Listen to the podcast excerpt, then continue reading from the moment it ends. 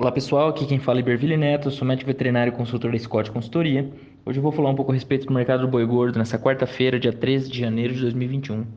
Bom, apesar do, do cenário de consumo mais lento, típico do, do mês e, e com, claro, com a conjuntura toda de, de situação econômica adversa devido à, à pandemia, nós temos observado altas recorrentes no mercado do boi gordo e elas têm sido é uma associação do, de pecuaristas fora das vendas, exportações que trabalharam em bom ritmo na primeira semana do mês, o dólar em um patamar um pouco mais favorável do que observado no, no final de 2020 e a associação desses fatores tem dado fôlego para o mercado do boi gordo e inclusive nos preços futuros. Os preços futuros também têm trabalhado com altas importantes nas últimas semanas. É, a expectativa para a oferta é que ela gradativamente aumente um pouco nas próximas semanas, mas sem excesso e sem muita resposta à pressão de baixa caso venha ocorrer por parte da indústria. Isso porque no período de safra, embora nós tenhamos mais gado sendo terminado, pela característica da pecuária brasileira ser feita em pastagem, apesar desse, desse, dessa característica, nós temos também mais força do produtor para esperar um pouco preços mais atrativos. Então, os momentos de testes de valores menores por parte da indústria, eles normalmente não são tão efetivos quanto aqueles feitos no segundo semestre, na época de gado de confinamento.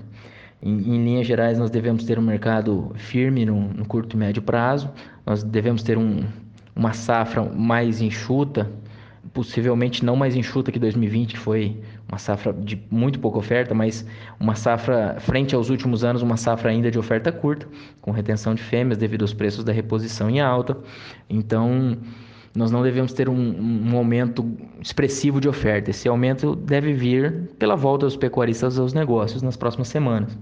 É, de maneira geral, a atenção fica voltada ao consumo, às exportações, que por sua vez dependem do, do dólar, mas do lado da oferta, tudo indica que nós vamos ter uma safra é, apesar de ser safra, um, um, momento aí de sem excesso de oferta. Então, normalmente nos anos de retenção de fêmeas, nós temos é, um final de safra também um pouco mais, mais enxuto, ou seja, aquela pressão da chegada da seca, ela, ela é mais sutil do que é observada em anos nos quais nós temos descarte de matrizes.